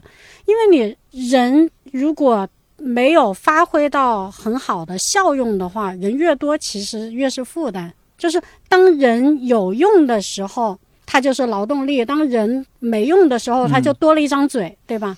小孩是这样，就是家里面虽然是有了小孩，但是不要以这个孩子为中心。嗯，你的精力和这个时间，你要看的比照顾小孩儿要更宝贵。就是说，我的这个时间精力是给家庭，并不是给小孩。小孩是这个家庭的一部分。当然，你不是说这个小孩我就不管他，然后他在那哭我也不哄他，不是，不是的。你把他看成家庭的一部分。那既然是这个家庭的一部分，那你心态就得和缓。穷有穷养，富有富养，嗯，不是说我一个穷人家把这个小孩儿就养得多么金贵啊、也不是这个小孩儿哦，他一要什么，全家就围着他来转。小孩儿他其实很很小的时候，你能够让他随着他的能力慢慢的自理，这个自理看起来是他自己照顾自己，实际上就是这个小孩儿在为家里做贡献。首先他自己照顾自己，他节约了你的时间精力。对。其次，他没有多余的时间精力来跟你捣乱。所以我们家小孩在很小的时候，他能自己吃饭的时候，就让他自己吃饭了；能自己大小便的时候，就让他自己大小便了。那是很早的阶段，当然会配备一些辅助工具，包括我们自己啊，也会有各种各样的辅助工具，减轻我们的家务负担和劳动。嗯，我很想听听这个 这个部分 会有比如说，很多的妈妈她产后，反正用坐牢来形容，其实并不过分。嗯就是她去不了很远的地方呀，或者怎么样。我其实还好，哦我在小孩小的时候，我就能开车一个人带着孩子去超市；两个孩子的时候，我能一个人开车带着他们出去遛。那有安全座椅啊，两两个安全座椅，对吧？嗯啊，你就可以做到这一点。如果不愿意使用工具的话，你其实就寸步难行。嗯，就出不去了。对，嗯还有就是嗯能带孩子往外跑，怎么样能带孩子跑得更远一点？OK，那我就用特别好的那个保温杯、保暖杯。我说的特别好的嗯意思就是真的特别好，嗯，保温时间很长。对，保温时间很长，这样你只要带一些固体奶粉出去，你随时在外面你可以给孩子喂奶，你不会嗯到了这个时间你就必须得折返回家来，要不然呃小孩路上还、嗯还嗷嗷叫，他他一叫你们随时能给他解决处理。然后我们家两个小孩穿纸尿裤都一直穿到很大，穿到那个拉拉裤的最大号，然后才过渡。这样节省你们人力啊。对，很多的嗯人他是希望孩子啊、尽早的就像一个大人一样，嗯就是尽早的摆脱这些婴幼儿的东西。对嗯对对，当然一方面是省钱，另一方面他确实会有一种心理满足，就是比如说有有的有的小孩。一般都六个月才能做，有的五个月他就非得让他做，对吧？然后、呃、这种东西其实除了满足你心理上的感受之外，它没有任何好处。是，嗯，小孩他到了这么大，他该拉就会拉，他该尿就会尿。你没有见过任何成人不会拉不会尿的，对吧？是，他只是早一点晚一点而已。嗯然后包括我的孩子，他三岁他就自己洗澡了，完全自己洗澡。身高怎么办？嗯，那个浴缸放水，哦，浴缸里边，然后那嗯哦、个不是那种，对对对，浴缸边上放放一个那个嗯。增增高凳，嗯，他自己就脱了衣服，踩着那个增高凳进去洗，洗完了就自己踩着增高凳出来，穿着他的小拖鞋，然后自己去嗯、拿衣服。三岁他就自己管理自己的衣服，脱下来的脏衣服自己扔到脏衣篓里，然后脏衣篓满了自己拎着脏衣篓去洗，全自动，这样就很省劲儿。嗯嗯，包括我们大量的用人工智能，我们是很早就在家用扫地机，那时候零八年我们就哦，那也太早了，自动扫地机，而且当时用的是美国的那个 iRobot，嗯。现在已经不是主流品牌了，但是当时它是一个军工品牌，就是它的那个人工智能性是非常好的，它自动计算那个打扫路径。我我是那种家电家电控嘛，家电技术控，就是我买家电我是看参数的，哦，对白家电、黑家电我基本上都那个 就是研究它的产地，嗯，然后它的尺寸、性能，然后包括我买冰箱都研究一下这个冰箱它的主机是那个松江产的还是新加坡产的，还有一些稀里古怪的东西，比如说我们家那个洗菜机，新加坡的洗菜机已经停产了，它就像个洗衣机一样，它带自动排水的全自动洗菜机，洗完了之后。干的菜拎起筐直接往呃锅里面倒。所以我们家我们自己是一天三顿饭，我们自己做饭的，而且我能把一顿正餐的做饭时间控制在三十分钟，哇，那这非常快了，四口人哎，四菜一汤。三十分钟就搞定了。对，比如说是您一个人做，还是说我自己您自己做？对对对，但是我现在已经把嗯早餐包给、包给张维了，他已经现在已经是熟练工了。早餐五分钟，嗯，早餐很简单而嘛，呃嗯，不不不不简单，也不简单嗯，吗？换换花样的，每天都不一样。这个你们会列一个 Excel 表格吗？就比如说这一周我们是什么样的早餐，就提前定好。呃，有一段时间那个我是出菜谱的，但是那个东西。就是纯显摆用，这事后的，不不是一个计划。我们家嗯好像，包括做书，我们都没有计划。那天图图问我们，问我说：“你们那个嗯二零二二出版计划，对后后面有哪些书要出，我还在那儿抓脑袋，然后还 还得统统计，专门为为他这么一问还做个表，就类似这种。那呃刚刚说到人工智能，我记得是是那个音箱，是不是好像还在你们家得到了普遍的运用？对，主要主要嗯是靠人工智能的音箱，嗯，那个是怎么用啊？用它的场景是怎么样的？在育儿方面，各种应用场景，比如说那个我们家窗帘，小孩躺在床上，他可以命令窗帘的开关。啊，当然后来又更先进了，那个张维他弄了一个那个光敏设备，你知道吧？嗯，就它能够感受到黄昏的时候，那个窗帘就自动拉上；天亮了，窗帘就自动打开。你可以设设置那个光线系数，嗯，这样的话，就是小孩儿他可以自己掌控自己的房间的窗帘、投影灯，嗯，然后空调。他就不会什么事情都喊妈妈你来帮我弄这个，你妈妈来帮我弄那个，他嗯他他就有很多的那个自主性，然后这个自主性呢，一方面就是让你比较省事儿，对家长就节省出来这些精力。另一方面就是他会有他自己一个很好的心理空间。就是小孩儿，他像需要一个独立的物理空间一样，他需要一个独立的心理空间。这个心理空间对他来说是一个很好的心理支撑。我自己能做到，这些东西都听我的，我能掌控。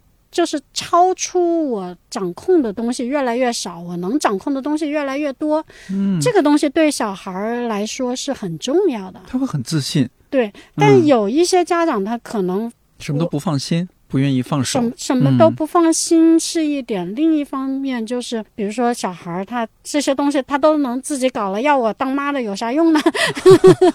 他不依赖我了，嗯，然后会有有有的会有些人生失落感。对这种当妈妈的其实还不多，我觉得老人会会比较常见，就是嗯一些老人，比如说你让他用洗碗机啊，他用洗衣机，用一些减轻人工负担的这种这种工具，嗯，他会有一种失落感，自己被替代了，自己不被需要了。尤其是在跟小孩在一块儿的时候，是，就是嗯如果嗯你看好多那个，比如说老人换班儿。那个时候，很多老人会有很强烈的失落感啊，他们不要我了，他们要赶我走了，嗯就类似这种。对，因为有一些老人，他们确实是就是以这个帮扶家庭后代为己任哈、他就觉得他没没有没有嗯自我，他的自我都在嗯养育后代嗯。这种那是另外一回事了，嗯就不是我们今天要讨论的话题。那小徐在这儿，我我想打断一下，就是一个事情是，我我不确定我是不是在以前的编辑专栏当中无意识的塑造了一种编辑就是一帮苦中作乐的人，所以你刚刚的讲述听起来，哎，又整这个又整那个，好像说，哎，那是因为你们家很有钱，所以你们在亲子育儿方面才能够做的这么这么自如啊，这个也是高科技的，那个也是光明的。我不知道这个部分是说，其实他也不需要花很多钱嘛。不需要花很多钱，需要你花很多心思。嗯，但是这个花心思吧是很值得的，就是对，嗯，呃，其实是四两拨千斤了。对哎一劳永逸。嗯，包括那个小孩儿辅导作业，我们都不管的。有的人说，你那小孩儿辅导作业，低年级、一二年级你能不管吗？那个我们说是可以的。比如说他们那口算，五分钟之内要做完那一张卷子，那我就让小孩自己去做，他直接就设置一个倒计时，五分钟之后提醒我。那你不需要一个家长在旁边看着他，对吧？嗯，然后像这种人工智能，也就一百多块钱，哦，那其实然后你把嗯那个空调智能化，也就花几十块钱买个智能插座就行了。当然你会需要一些那个硬能力，就是你得是个工科男，类似工科男那种。我们家正好有个工科男，他比如说设置网关啊，设置这些东西关联，还是很好的。哎，这个和可能和大家印象中编辑的这种家庭生活还挺不一样的。这就是编辑的家庭生活呀。然后什么样的编辑都有，什么样的编辑家庭生活也有。没错，没错，我还真是就特别想在这段专栏里边展现不同的编辑，呃，我我觉得你可能下次再再约两个工科编辑，什么计算机啊，对对、嗯编编程的编辑或者或者怎么样，他可能会另一种样貌，比比嗯比我们更那个什么，可能都嗯那个火箭能上火星了。那还有一个疑问是，比如说你们这样去教育佑佑和双双，也可能是我多余的担心啊，就是他们会不会在同龄人里边显得有点格格不入，还是说还挺自如的？首先，他们俩，反正我生的时候吧，没选好日期，把他们俩生的在同一个年级里面都是偏小的，哦。几乎是最小的，嗯。所以他们俩会相对来说看上去显得比同龄的孩子要幼稚一些，但是因为年龄造成的，还是不是因为年龄造成的，我也不太就分辨不出来。然后呢，他们是兄弟俩，哥俩感情特别好，老在一块儿玩儿。嗯所以就是相对独生子女而言，他们对外社交的那个愿望不是那么强烈，嗯，就是很多独生子女，他们老爱往别人家跑，会主动的融入社交。我们家孩子比较的贪恋家庭，就自我满足度可能会会比较高吧。当然也去别人家玩儿，但是不是那么热衷。嗯然后主要自己家太舒服了呀。然后也跟别人玩儿，但是嗯不是那么的投入。我也说不上好还是不好，反正这就是他们真实的一个状态。嗯但他们哥俩玩的特别好，而且他们在那个朋友里面，他们没有说有特别特别好的那种关系，但是也会有有一两个铁哥们儿。那就可以了。嗯嗯然后跟同学朋友没有太大的冲突和矛盾，就是他们已经现在佑佑都十一岁，双双都已经八岁了。嗯我们作为家长，还到目前为止还没有介入过，就是他们孩子之间发生矛盾，然后需要家长介入这种哦、没有没有被喊过家长，他俩。对没有。我问一个俗的问题，就是作为家长，你们担心过他们的学习成绩吗？比如说，哎呀，这次没考好了，那个为什么没有考九十多分，考一百分？嗯没有，我们如果说在这个孩子教育方面做了一些努力的话，可能就在运动，但这个运动可能也没有把他们鼓励成运动达人。我们一直上着运动课，但是他们的那个运动在同龄人里面也不是强的，你说的运动是指哪方面的体能哦，体能。就嗯，对，你不会拉练吗？爬个山？呃，现在的体能课是那种。如果你没有小孩儿，你嗯可能想象不到。象不到。对，嗯嗯，现在的体能课设计的非常有意思，哦，然后小孩儿他在中间有多种的变化，他不是嗯教练带着跑圈儿，跑圈啊。嗯，或者是就在那儿傻跳绳儿，嗯他是一个动作切换另一个动作，再切换另一个动作，它是有一整套的那个教学体系，嗯，而且它还会涉及到那个小朋友之间的协作。它是有针对性的，就是这一部分是训练那个耐力，那一部分是训练爆发力，那一部分是训练什么什么，这这种都是，反正我觉得现在的体育比我们小时候要专业多了。我我忽然又想到，我们俩今天刚开始聊天的时候，我说感觉到我们虽然同样生活在北京，你们一家人的生活就像是，如果说北京是台台风的话，龙卷风的话，你们就是中间那个台风眼，呃，台风眼。我之前说，我 说我们家，我我们原来在在乡下生活的时候，嗯、有点像住在山洞里。但是是一个装备了高科技的山洞。嗯，房山好像确实是发现了山顶洞人。嗯，是，但好像到现在也是，就听起来你描述家庭生活，似乎是和我们，呃，社会上发生很多事情，好像是，哎，好是是某种隔绝，某种程度是隔绝的，还是在过自己的日常的生活。我们平时是在家里面是讨论社会的，哦，是讨论社会的。就和小孩子一起，呃，不不不，那是你呃和先生。跟小孩儿我们是不太专门刻意的去讨论社会话题。嗯，就小孩儿他有时候看见了或者听见了什么，回来说一嗓子，或者是嗯怎么地，这种我们都不是聊得很深，嗯嗯，也没有必要聊得很深。然后，嗯，说实话，小孩有的时候你会觉得一个家庭里光有小孩是不能满足你的，因为他的深度不够。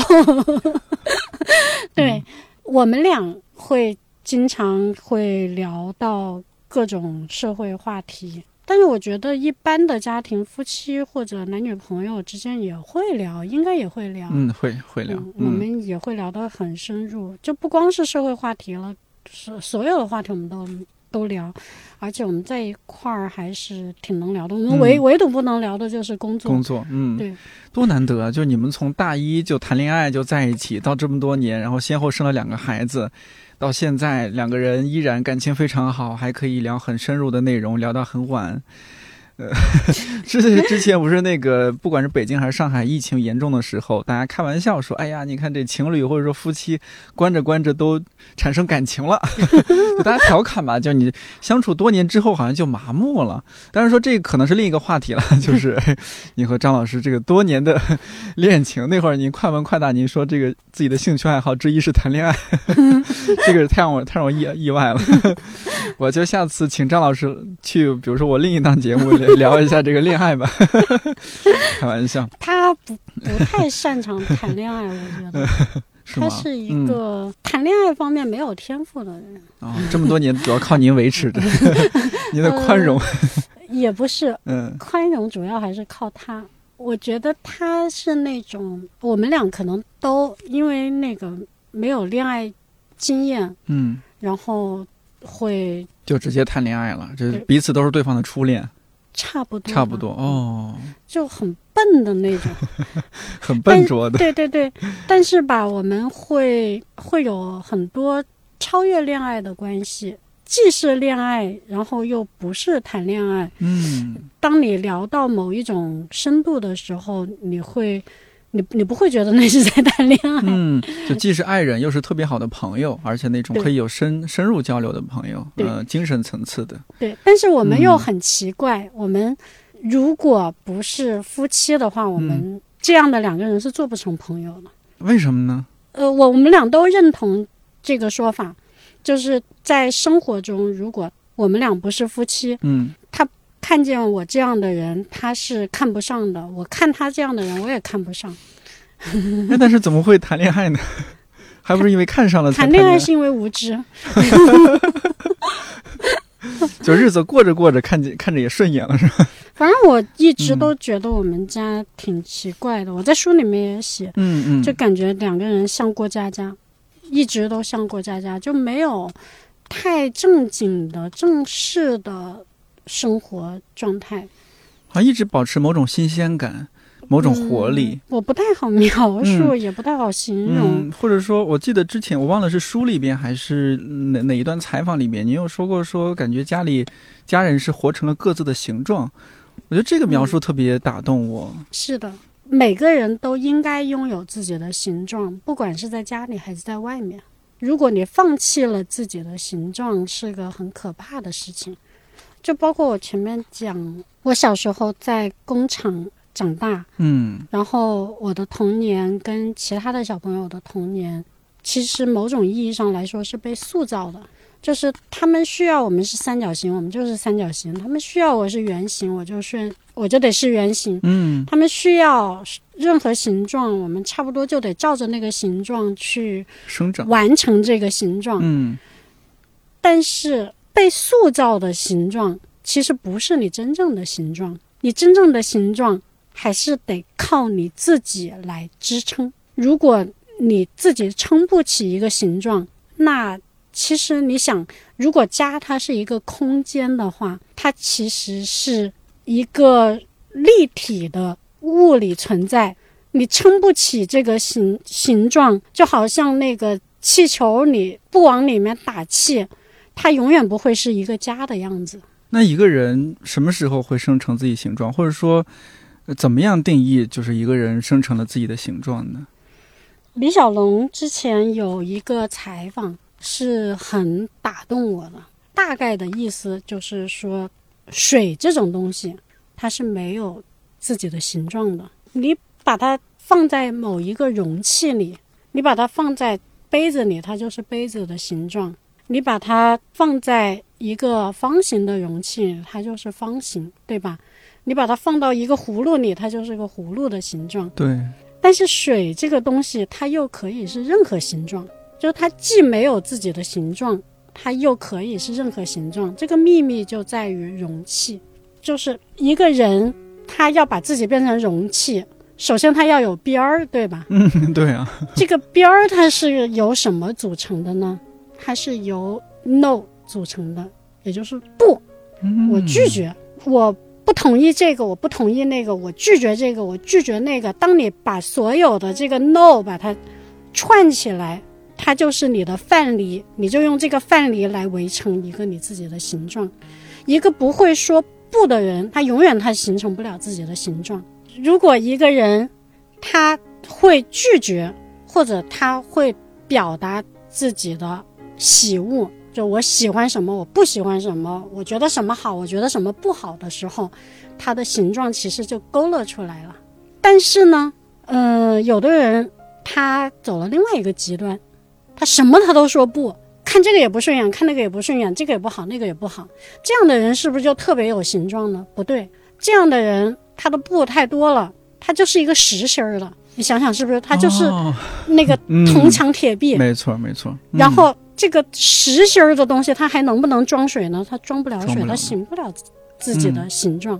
嗯，一个人他真要想要形成自己的形状，他在外面他要学会说不，他在家他也得学会说不。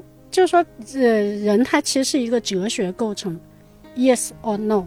当你把握好这一点，然后你才是一个哲学意义上的人，才是一个丰富的人。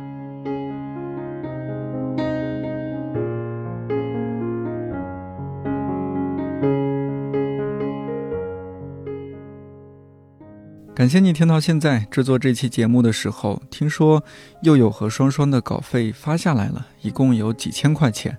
两人平分之后，对他们来说也是一笔巨款。不知道两位小朋友会不会听到这期节目？在这儿也感谢两位在书中带给读者的感动和快乐。祝佑佑和双双自由成长，继续做快乐的小孩。看理想电台，我是颠颠，祝你早安、午安、晚安。我们下周四再见。